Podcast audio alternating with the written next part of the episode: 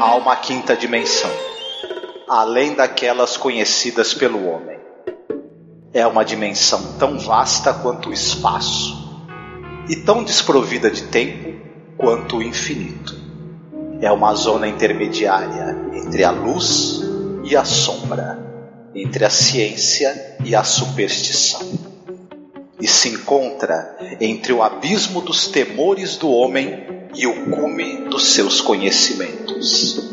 É uma dimensão da fantasia, uma região além da imaginação.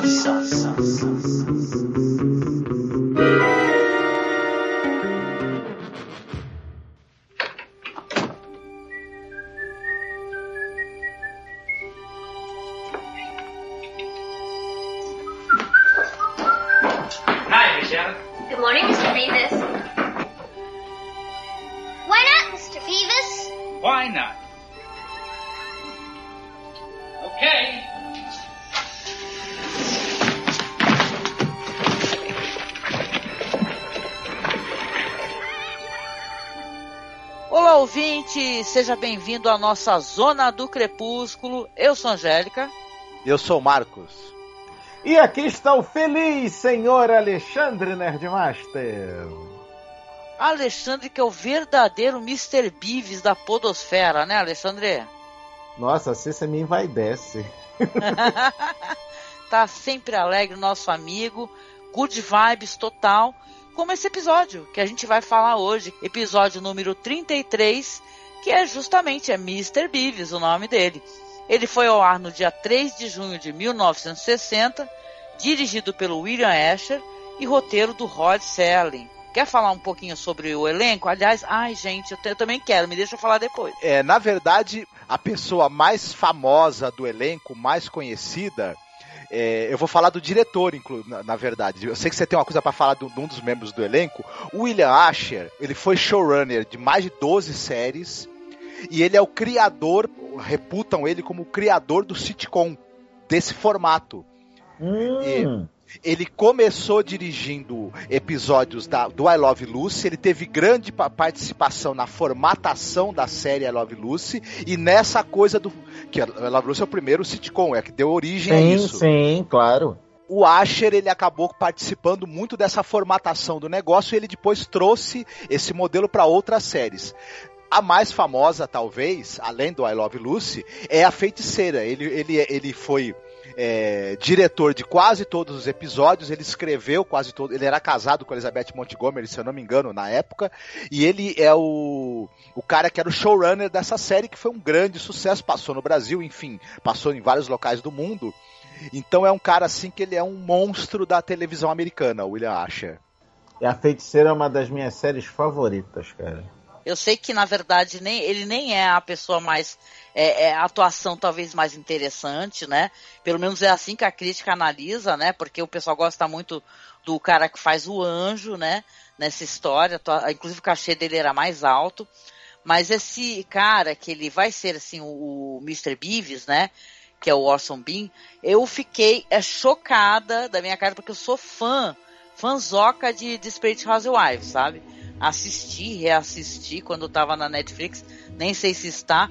E aí eu descobri que ele era o senhorzinho, né, que é o Roy Bender lá da série, que era o que namorava a velhinha, saca? Que não sei se tu chegou a assistir, Alexandre, Space Algumas, Alguns poucos episódios, não é, não foi uma série que me pegou muito não. Ai, nossa, eu era louca pela série. E tinha, mas tu lembra de uma senhorinha que tinha na série, muito mal Sim, uma senhorinha, um senhorzinho, um casal muito simpático. Isso, que é até muito bonito, assim, o desfecho deles, né? Na história. Eu gosto muito da série. E, cara, ele faz, ele fez o senhorzinho. Cara, e quando eu vi, falei que não acredito, você tá de sacanagem, entendeu? Porque, claro, olha só onde é que eu fui descobrir assistindo The Twilight Zone da carreira do cara, né? E o cara tá vivo, esse senhor tá vivo, trabalhando até hoje, né? Ele tá, tem filme em pós-produção, né? Que ele tá participando, participou, inclusive recentemente do Protetor 2, né? Então é um veterano mesmo, assim, é, da atuação que tá aí até hoje, né? É mó raro a gente falar, às vezes, de elenco de Twilight Zone e a galera ainda tá viva, porque é muito antigo, né? 59, 60, Sim. então. O ator é o Harry Jones, que fez o personagem J. Hard Hempstead, que é o anjo. Uhum. Ele tá é o certo. vendedor de bicicleta do Butch Cassidy. Sim, sim. E ele também trabalhou naquele filme Bad Seed, né? Que é um filme fantástico, né? Um clássico aí do terror de gênero de criança é, infernal, né? Muito legal, muito legal. Ele é figurinha fácil também. Ele, ele era uma figurinha fácil nos é, nos teatros filmados que você tinha na TV americana. Inclusive, ele, ele, ele participou do, do, do, do, do chamado Perigo, Danger, que ficou famoso por ser um dos, um dos primeiros teatros filmados a usar trilha musical, é, composta especialmente para o negócio. Então ele é um cara assim, com uma carreira muito longa e muito importante na televisão, participou de muitos né, episódios de séries de teatro filmado e de muitas séries e filmes, enfim. Um cara com uma carreira aí muito, muito extensa e muito importante dentro uhum. da, da televisão americana, né? Ah, uma coisa, né? O Serling, ele é um episódio que ele meio. É, como é que eu posso explicar? Ele fazia nhé para esse episódio. Ele achava assim que não, ele não conseguiu chegar na totalidade do que ele poderia fazer, né? Com o roteiro. E é o que o pessoal comenta, né? Muita gente fala isso, né?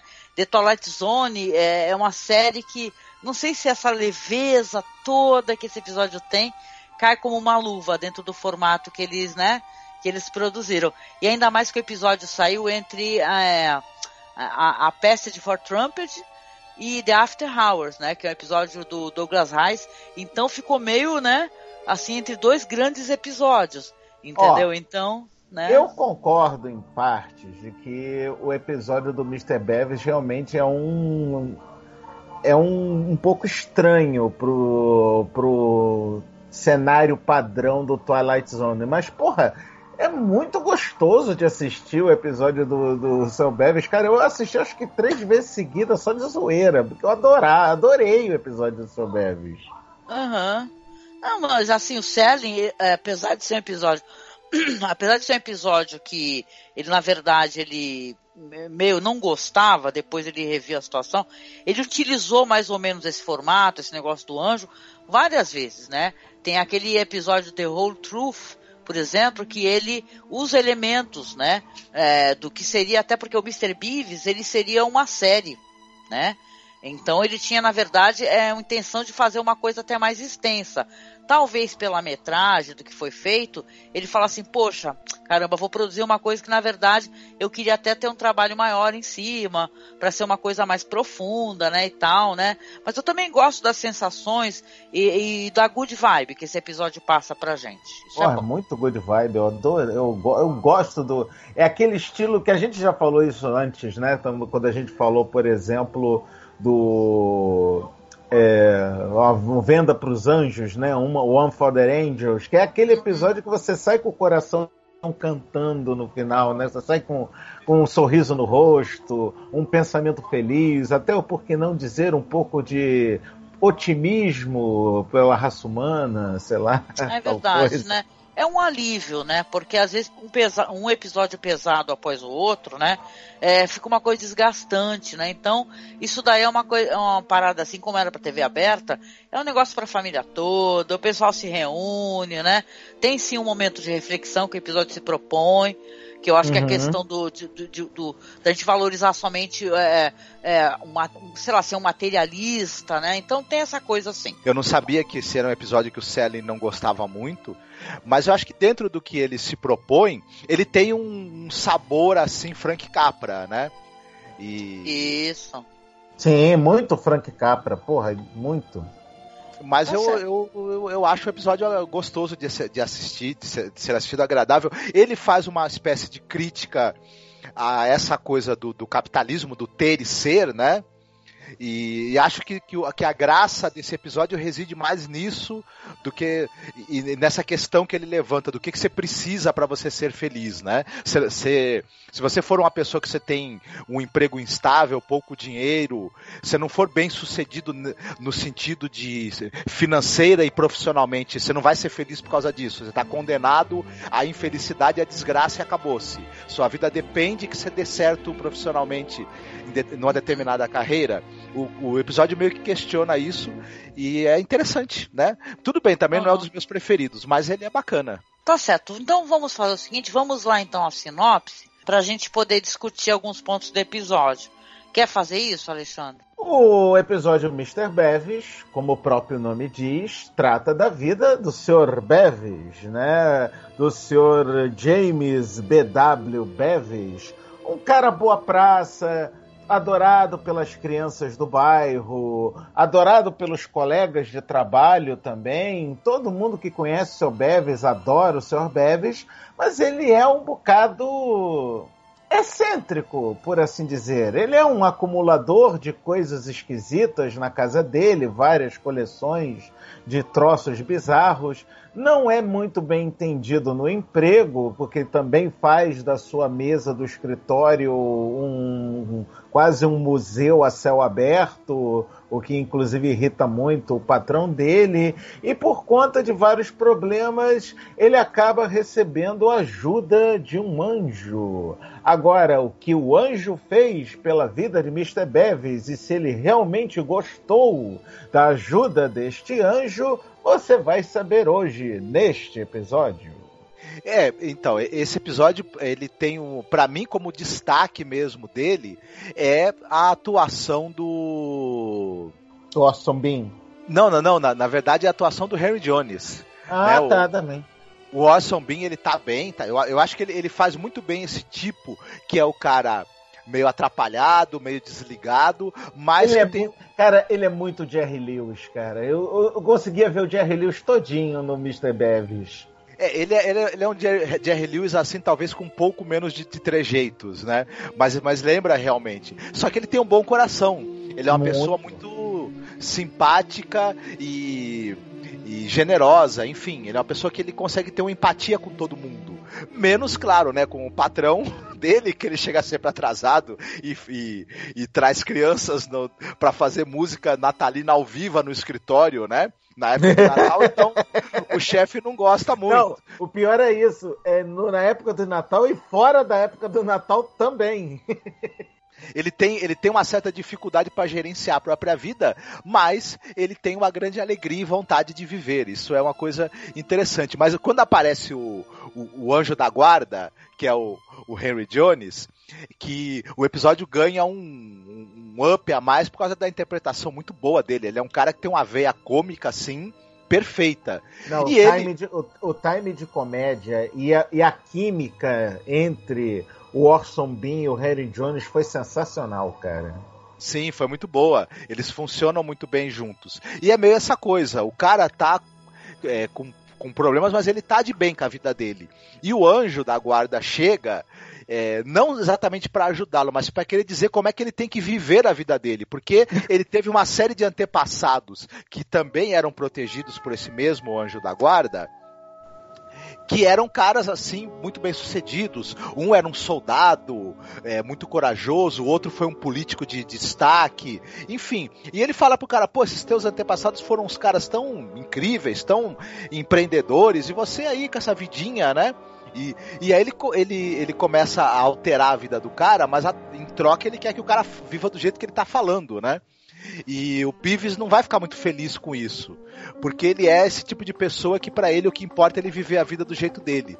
Né? Então é interessante. É, tem muitos paralelos com, com, com filmes aí, talvez da época, você tinha essa coisa de valor, de você tinha, você tinha muito essa coisa desse discurso anos 50, 60 pós Segunda Guerra, que a economia americana estava muito bem. Então você tinha muito essa coisa dos bens materiais, o discurso da, da, da, da, da prosperidade e e você tinha algumas obras como essa que questionavam um pouco isso, né? O quanto isso te afastava de uma vida mais simples e, e você podendo ser aquilo que você é sem precisar estar tá mergulhando nesse otimismo financeiro aí, né? Que, que o pessoal vivia na época. Né, é a dicotomia entre ser feliz ou ser bem sucedido, né? Pois é. É bem o que o Marcos falou, né? Ser e ter, né? É, eu gosto desse tom que o episódio tem, que é um tom que ele, é, se você coloca ao lado, por exemplo, daquele outro que a gente, que a gente já gravou, que é a parada em Willoughby, né? Que é um, tem um tom muito pesado no episódio. Uhum. Episódio a gente teve que fazer, inclusive, aviso de gatilho, né? Por causa do desfecho. É, ele é um episódio que, para alguém que se entendendo ali a rotina do Rod Serling, né?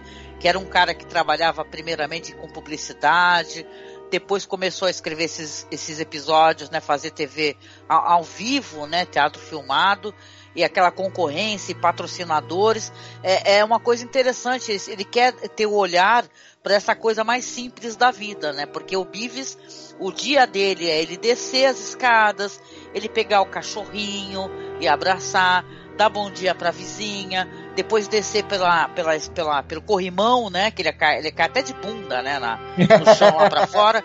Não a... só cai de bunda, mas ele sai cambalhotando pra frente até Isso, chegar no. no ele no, sai tomando uns, né, quase uns caixotes ali, né? Invisível, né? Então, é, aí ele é, claro, ele é mal visto ali pela senhoria, né? Só que ele já sai, você vê que ele tem um cotidiano que é um cotidiano de muita felicidade, porque ele já chega, já joga bola com as crianças, aí ele tem um calhambeque horroroso, assim, horroroso assim, uma coisa que visivelmente é para você guardar para exposição, não é para você circular pela cidade, né? Que é um Rickenbacker 1924, né, que ele tem. E é, levando em consideração que, que, nós estamos em 59, então, porra, esse Rickenbacker já tem 30 anos, caceta. É, já é um artigo de colecionador ali, né? Então aí você vê aquela criançada toda empurrando, engolindo fumaça. O cotidiano dele é uma essa loucura, mas é uma loucura de felicidade também, porque ele é fora do padrão. Quando ele chega no serviço, ele cumprimenta todas as secretárias, secretários, ele conhece todo mundo, entendeu? Mas ele já chega atrasado, por quê? Porque ele tem um calhambeque né, que não pega. Então, quando o patrão já vê que ele não está na mesa, que é uma mesa que você vê que ele tem o que o pessoal chama de joie de né? Que ele tem essa alegria mesmo de ver, então ele tá meio que cagando. A mesa dele ele coloca de bicho empalhado, a relógio que mexe o olhinho, né? Então é uma coisa bizarra aquela mesa dele que tem a, maquete que ele tá montando, que ele vai depois continuar a fazer isso com as crianças. Então o patrão chega, dá o um chamão nele, né? Até mostra o reloginho, né? Você vê como isso também acontece naquele personagem lá do Tempo Suficiente Finalmente. Você vê que é, é, a, é a, mesma coisa. Aquele personagem já tá deslocado, né? Ele que não é o faz Burt parte. Meredith, aquele episódio. Burt Meredith. Ele já tá deslocado ali, porque no caso dele é a leitura né? Que ele vive com os, sempre com os olhos dele nos livros. Esse daí já tem uma alegria profunda de viver, né? E quer uhum. compartilhar a felicidade dele. Então você vê que ele não se encaixa no mundo é, que é um mundo de cinismo, de aparências e tal. E quando ele é, ele tá tendo um dia infernal, né? Que pelo menos começou, começou a ficar infernal a partir do momento que ele foi demitido. O patrão dá um sabão nele, manda ele embora. A amiga vai conversar com ele ali da que é uma secretária, vai ajudando ele a guardar as coisas. Ele informa que já foi demitido várias vezes esse ano, né? Então, é interessante que eu acho que até o episódio ele quer discutir essa questão do cinismo, né, do mundo que a gente vive, onde a gente vive só de aparências, né? A gente não pode se comportar é, com alegria e tal, e ao mesmo tempo o cara não se encaixa, e que para você se encaixar, né, que aí sim vai vir um lance do anjo quando ele tá bebendo no bar, né? Ele começa a tentar olhar pelo espelho, ele vê um cara pelo espelho, só que ele olha para trás, o cara não está, ele descobre que é esse anjo que o Marcos mencionou, né? Que é devido a uma grande, é, um grande ato de um antepassado dele, esse anjo sempre então está ali protegendo os descendentes dessa família, que todos fizeram coisas importantes, menos o Bives, porque ele é um cara que na verdade ele apenas quer viver uma vida tranquila e fazer as coisas que ele quer e ter o, sei lá, os hobbies que ele quer. E é isso, né? Até o Selling tem uma narração inicial muito interessante, né? Que é uma narração meio mostrando ele como se ele fosse uma, uma peça rara, né? É, olha Não, esse é uma, cara. Né? Ele, é uma, ele é uma anomalia dentro do, do cenário do, do da época, né? Ele é um, um uhum. oddball, né? um bizarro, um biruta. É, olha só, você ser feliz é você ser biruta, né? Hoje em dia mesmo, quem é capaz de falar, eu, você, Marcos, se a gente for ali na rua agora e começar a dançar, se a gente não vai ser chamado de louco, né? Então, na verdade, tem essa questão, esse questionamento. Se você é uma pessoa feliz e demonstra felicidade, você é louco, Né? Então, que mundo é esse que a gente vive, né? Puta que pariu, né? Então, isso nesse sentido é muito interessante. Eu gosto como o episódio ele constrói essa narrativa e depois esse anjo começar a se tornar um, uma espécie de personal shopper, sei lá, de agente dele e falar assim, olha, para você, eu vim te ajudar, mas você vai, não vai poder mais usar esse terno, você não vai poder mais ficar aí o louco da cítara, o louco do coral infantil, você vai ter que mudar todo o teu perfil e o teu dia vai recomeçar, né? Angélica, gente... olha só, Oi. Angélica, é pior. O anjo se tornou um coach. Ah, Gui, é verdade, coach é foda, é o coach de, de, de vida, coach né, pra você fazer vida. sucesso. É o coach de vida, né? Ai, meu Deus, coach, é verdade. É terrível, gente. Pensei em coach, agora deu uma tristeza no coração. Mas assim, o lance é que aí ele não pode mais fazer as coisas das quais ele gosta. Aí, cara, é interessante que ao mesmo tempo, isso, isso seria a minha crítica ao episódio, na verdade, né? Que ao mesmo tempo, se você se ajustar, vamos colocar assim, ou você se vestir, você. Que é isso que o episódio mostra, né? Quando ele começa a se vestir bem, aí a, a senhoria já vai sorrir para ele entendeu? Porque ele já pagou três semanas adiantadas de aluguel. É, ele chega no serviço com carro não... esporte. Uma coisa que não foi contada é que depois da cena dele ser mandado embora, tem uma cena que para mim foi engraçadíssima, que é ele subindo com a caixa das coisas dele do escritório e a senhoria descendo com a caixa das coisas dele do apartamento porque ele estava sendo despejado, porque ele estava com o aluguel atrasado. Exatamente, ele está tendo um dia terrível né? Quer dizer que então, é, é para ele se ajustar, ele tem que estar tá com um belo terno. Aí ele aparece, né, com o um terno perfeito já no bar, né? Saindo do bar com o anjo abraçando o vazio, né? Isso é engraçado. Eu gosto muito do personagem que é o bartender, que ele faz umas caras maravilhosas nesse episódio aí. Eu tenho muita risada com uma das caretas dele. Mas assim, quer dizer que aí ele, conforme ele tem essa, essa rotina, é, não é traçado nada mais pra gente, espectador, né? Passar ao largo disso, né? Se ele tenha, é, se ele então tenha tomado a, alguma atitude que também fizesse com que as pessoas antipatizassem com ele, porque ele sai com o terno, a, a senhoria sorri para ele, pede a bola para as crianças que não jogam para ele, pede a maçã para o vendedor que está de passagem, que da outra vez foi muito sorridente, solícito com ele, falar para ele, vai comprar maçã você, vagabundo, algo do gênero. Então, é, ao mesmo tempo que parece que o episódio é meio é meio dúbio nesse sentido para mim, entendeu? Eu acho esquisito assim que se você também tiver padrãozinho, você automaticamente já é uma pessoa que é antipática, ou é uma pessoa o que, eu que entendi, não, né? olha só, o, o que eu entendi nessa cena é o seguinte, eu vou inclusive pedir a opinião do Marcos logo em seguida. O que aconteceu é que o anjo mudou a vida do Beavis. Ele deixou de ser aquele Beavis que todo mundo amava para esse Beavis que é todo correto, é todo certinho, mas em compensação, por ser todo certinho, por ser todo dentro do status quo da época, ele não tinha mais aquele amor pela vida, como você falou, que era o que deixava as pessoas adorarem o Beavis. Então ele se tornou só mais um. Então, se ele é só mais um, ninguém tá com isso, concorda, Marcos? Pois é, as pessoas que não tinham nenhuma relação comercial com ele deixaram de, de reconhecê-lo ou de gostar dele. E as pessoas que tinham alguma relação com ele que envolvia dinheiro, que seria o patrão, a dona do, do apartamento que ele aluga, aí começaram a gostar dele. Inverteu, né? A uhum. polaridade do cara completamente. Não, gente, mas não é isso que eu falei, tá? Vou tentar me expressar melhor, tá? O episódio, ele passa ao largo disso tudo, né? A única transformação que ele tem é a transformação visual, porque ele tem um terno bom. A, a, a, no caso, a material que seria ali, ele tem um veículo bom para ir para o serviço dele né? E aí, a partir do momento que ele tem as coisas, é, o episódio não mostra se na atitude dele, nessas atitudes que sim foram desenhadas pra gente, enquanto espectador, é, se não, não houver essas atitudes. É isso que eu acho estranho. Talvez esse episódio, para mim, o vácuo que ele deixa é nisso. Né? Hum. Que é um bom episódio, divertido, questiona as coisas certas, né? Quero deixar isso bem claro. Mas uhum. ele não é, ele não é, é esclarecedor nesse sentido. Ele é dúbio, entendeu? Faltou... Quer dizer que se eu tenho uma boa roupa, tá, eu, Angélica, né? Eu saio com um bom vestidinho, bonitinha, eu sou padrãozinha, eu, eu automaticamente não sou uma boa pessoa, então isso daí também é, é, é de se questionar. né? Talvez por isso o Seren também tivesse questões em relação a esse episódio, que na verdade seria um projeto, que ele queria fazer uma série, para poder é, é, se aprofundar nisso daí. Né? E acabou virando apenas o episódio, entendeu? Ele recorreu novamente a esse mesmo formato em outros roteiros, né? Que ele escreveu, né? Então é, é isso, é isso que eu senti. Mas é um. Nossa, nesse sentido, do personagem ser adorável, é muito legal. O, o, ator, o cara que faz o anjo, as questões são interessantes. E é um episódio muito leve. Nisso eu concordo demais com você. Mas a Angélica tem razão, porque tem uma coisa. É, isso que a Angélica sentiu falta é, tem a ver com a falha mesmo. Quando você não estabelece a premissa perfeitamente bem, começa a aparecer furos e coisas que você fica se perguntando, mas por que que, por que, que isso está acontecendo desse jeito?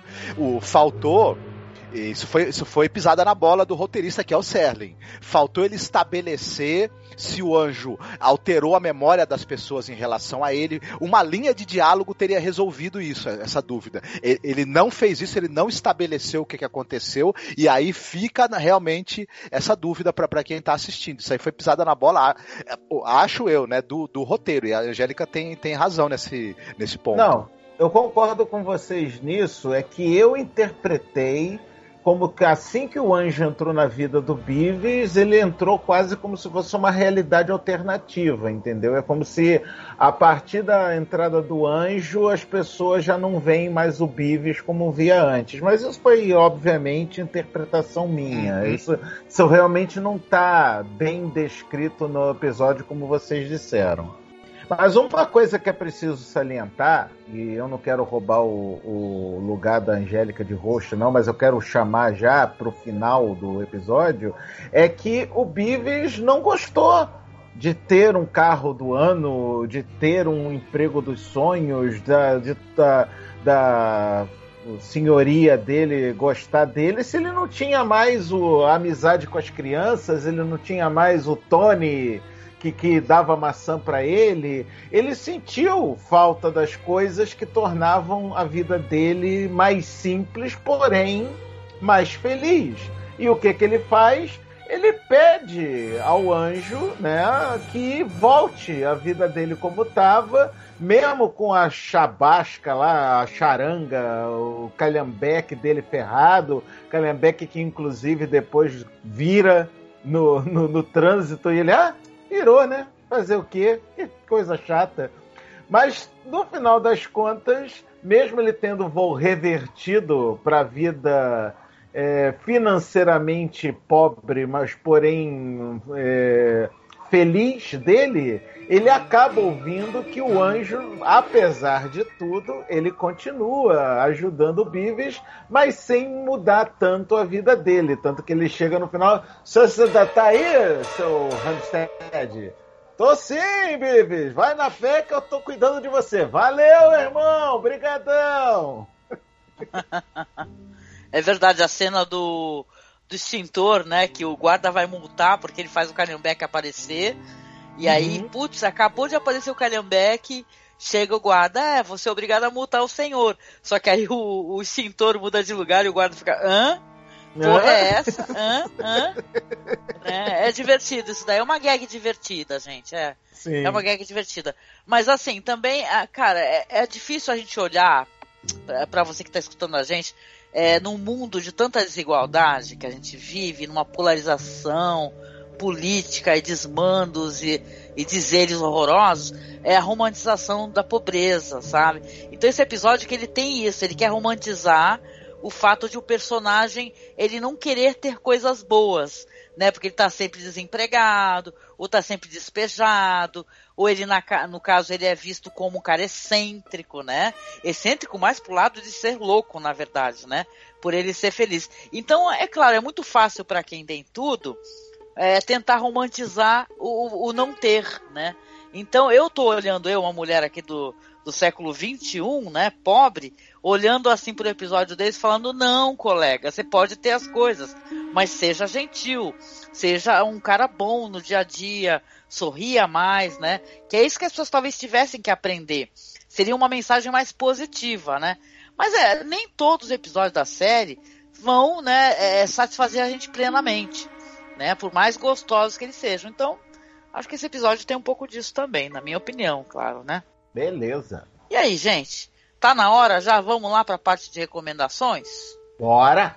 Bora, então já pode começar com a tua recomendação, Alexandre. A gente falou de Frank Capra na, neste episódio, do, vamos dizer, da, do estilo Frank Capra que esse episódio tem, então eu não poderia deixar de recomendar da obra de Frank Capra a felicidade não se compra. Afinal de contas, temos lá um anjo que tenta ajudar um cidadão a melhorar de vida, mostrando as coisas que aconteceriam se ele não fosse vivo, tal e coisa. Aquele que hoje é clichê, mas foi esse filme que inventou esse clichê, então aguenta essa, chupa essa manga, vamos assim dizer.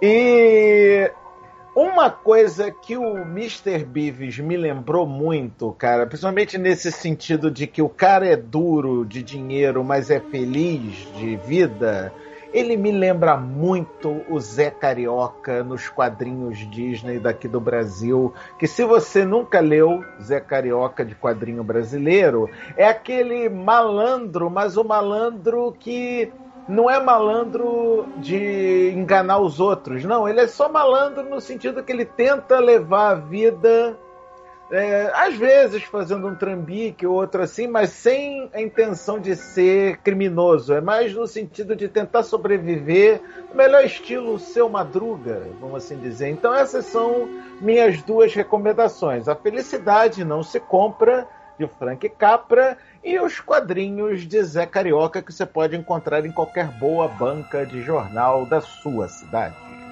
Ai, sabe o que, que eu lembro também? Você falou do Zé Carioca e do malandro sobrevivente, né? Eu lembrei muito daquele desenho lá que no original era. O nome era Top Cat. Aqui no oh, Brasil. Manda chuva! Manda, Manda chuva. chuva. Nossa, Manda como eu adorava. Né, que eles estavam sempre. Aliás, esse guarda aí me lembrou muito o Guarda Belo. O Eu até guarda fiquei pensando, belo. Olha o guarda-belo, né, no, no The Twilight Zone, né? Porque eu adorava, gente, a, a- as presepagens dos gatos lá, do Batatinha. Nossa, as dublagens tão boas, gente. Que Você delícia. gostava do Batatinha, Angélica? Batatinha era assim que ele falava, né, gente? Isso mesmo. muito fofo, cara, muito fofo. Tá bom, tá bom. Vamos lá então. E você, Marcos? Qual seria a sua recomendação? Vou fugir completamente do clima leve, é, que é o Na Natureza Selvagem, Into the Wild. Oh, muito bom, muito filme bom. do filme do Xambin. Desculpa, um filme dirigido pelo Champagne, né? Eu já tava querendo saber onde é que ele tinha morrido de novo, Xambim, tadinho. né? Com Emily Hirsch no papel principal, tem uma trilha sonora absolutamente maravilhosa do líder lá da banda Pearl Jam, que é o, o Ed Vedder, né? Uhum. E o filme é uma ode a essa que- e ele discute muito essa questão do ter e ser, né? Fala, ele fala, ele é baseado numa história real do, de um rapaz chamado Chris- Christopher McCandless, cuja família pretendia que ele fosse um estudasse, fizesse direito, se tornasse um excelente advogado, muito bem sucedido financeiramente, seguindo a tradição ali da família, e o cara tem outras ideias na cabeça, ele não quer acumular bens materiais nem coisas, ele quer acumular vivências, experiências e conhecer pessoas que sejam interessantes e por quem ele possa ter. é, que possam trazer para ele um outro tipo de, de, de, de valor e de patrimônio. Né? Um, um- muito diferente do que os pais planejam para ele. Então, e o, fi- o filme também é muito, ele é muito é, lúcido também em questionar os limites também desse sonho que o McCandless tem, até porque a história real dele teve um final até certo ponto trágico. Então, é um filme belíssimo, vale muito a pena ver e, e vale muito a pena também embarcar nas reflexões que esse filme traz.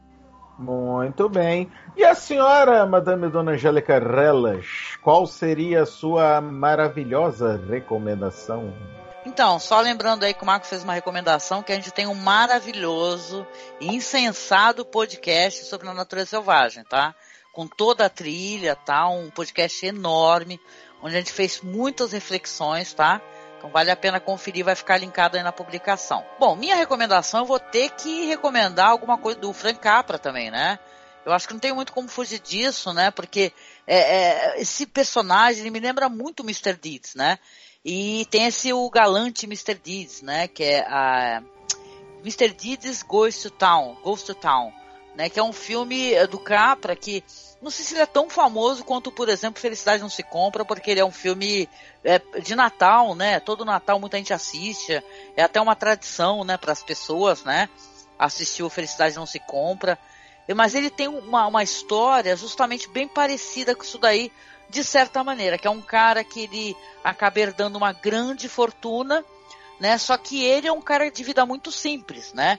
Ele vive num vilarejo ali chamado, acho que é, é Mandrake Falls, Mandrake Falls, e ele é dali 20 milhões, né? Que nessa época acho que 20 milhões era dinheiro para você queimar dinheiro, que hoje em dia, né? Olha só que interessante quando você analisa, né, uma herança. E aí ele começa a ter contato com esses caras, que são os advogados, né? Os caras é, que é, são responsáveis pela para levar a herança ali pro herdeiro e tal. E eles vão su se surpreendendo ali com a o afeto que as pessoas na cidade têm pelo Mr. Deeds, né? Que ele é um cara que ele é, vive de fazer frases para cartões, né? E são aquelas frases mais é, engraçadíssimas, porque para mim são umas frases muito bregas, sabe? Que ele vai criando, né? E tal. E o filme, claro, ele vai se, se deslocar para acontecimentos muito interessantes. Ah, inclusive o ponto de uma jornalista fingir que é uma mulher muito pobre para conhecê-lo, né? E tal. Isso tem um ponto nesse filme, por exemplo, que eu, que eu acho ele muito estranho, é como ele faz uma mulher de carreira ser uma mulher que ela é no mínimo beat, né, nesse filme, né? Então, é foda. Essas produções antigas sempre vai dar uma deslizadinha aqui, outra ali. Mas ele é um filme bem legal que tem muito esse negócio de good vibes, né? É, porque tem um cara legal, que é o Mr. Deeds, é pelo gatíssimo Gary Cooper, né? Então você até fica, caraca, né? Como é que não tem mulher totalmente, sei lá, né? Cercando a casa do Mr. Deeds, né? Que é o Gary Cooper lindão nessa época aí, né? E a Jean Arthur, ela faz a, a Louise, né? Louise Babe Bennett. É um filme interessante, filme legal, que eu assisti não faz muito tempo, assim, eu fiz uma revisão e foi divertido. Aqui em casa a gente acabou curtindo muito. Tem um final muito interessante, porque ele vai para esses meandros do que a gente falou aqui no podcast sobre a pessoa é, feliz ser considerada louca. Vai ter essa questão aí, então vale a pena a gente dar uma assistida. Quem não assistiu, corre atrás que eu acho que tem o filme até inteiro lá no YouTube, viu? Para você poder assistir. Anotado. Tá Anotado. Então, eu quero agradecer a você, Alexandre, por mais uma participação no nosso podcast. Gostaria que você falasse um pouquinho do seu trabalho, né, para o pessoal poder ir lá, acessar, comentar, né, conhecer. Fica à vontade, meu amigo. Mais uma vez, Anjinha, eu quero agradecer muito a você, o Marquinhos, por esses convites maravilhosos para falar de uma das séries mais sensacionais da cultura mundial, que é o Twilight Zone. E queridos ouvintes daqui do Cine Masmorra, eu sou, como vocês já sabem, Alexandre Nerdmaster, sócio, dono, fundador e responsável pelo paranerdia.com.br, um podcast para nerds. Acessem lá e sejam felizes. Legal, sabe que eu reparei uma, uma, uma coincidência, achei divertida entre nós aqui, que você fala que é irresponsável pelo Paranerdia, né? E o pensador uhum. fala que comete o podcast dele. O teatro escuro, ele comete o teatro escuro, porque afinal de contas o teatro escuro é um ato de completa e total idiosincrasia e maldade pura. Então é um ato de que se comete realmente. Eu amo o Pensador Louco, inclusive, vale inclusive como uma pós-recomendação, acessem o Teatro Escuro do Pensador Louco, que é muito bom, né? Ah, eu sou e entre parênteses responsável pelo Paranerd, porque eu tenho, eu tenho noção das, das neiras que eu faço na vida. Imagina, oh, deixa disso. Se temos uma coisa a falar aqui, é que a Angélica Reles e o Sr. Marcos Noriega estão de mais do que parabéns. Estão, inclusive, eu, deve, eu dedicaria prêmios para esses dois cidadãos por conta desta maravilhosa ideia de fazer o Twilight Zone. E ouvintes, segure as pontas que o segunda temporada vai vir. Mas calma e deixa essa mulher descansar um pouco que ela merece, tá? Obrigada, Alexandre. Obrigada, meu querido. Prazer demais ter você aqui. E você, Mar, Obrigada pela tua participação mais uma vez. E aí, você quer deixar algum recado aqui no finalzinho? É um grande prazer ser conversando com você sobre essa série que eu gosto tanto. E dessa vez é uma frase que não é minha, não, é do Zé Ângelo Gaiarsa. Que ele diz o seguinte: personalidade é uma coisa que é melhor você ter um pouco a mais do que ter um pouco a menos. Né? Ui, muito chique. Vou ficar pensando nisso agora, gente. Obrigada, meu amor. E você, ouvinte, obrigada por você nos acompanhar até o finalzinho aqui desse podcast. Seja escutando pelo feed, seja acompanhando pelo YouTube, tá? Eu tô lá vendo as, os comentários de vocês no YouTube. Muito obrigada para quem se inscreveu no nosso canal, tá? Convido você, vocês que estão escutando, para poder curtir as nossas páginas, tá? Lá no Facebook é Masmorra Cine e também tem Além da Imaginação, que é a página que eu criei para o podcast e lá estão todos, né, os vídeos das temporadas, todos os episódios. Então não deixe de conferir e entrar no nosso grupo lá, Fãs de Além da Imaginação, onde a gente está usando espaço para debater, né, e compartilhar coisas legais da série. No mais, eu peço para você, por favor, se puder nos apadrinhar, clica no link do Padrim, por favor, colabore com a gente para que a gente possa continuar o nosso projeto. E a gente deixa aqui um beijo bem grande, um abraço apertado, tá bom? Até mais. Fiquem bem, se cuidem.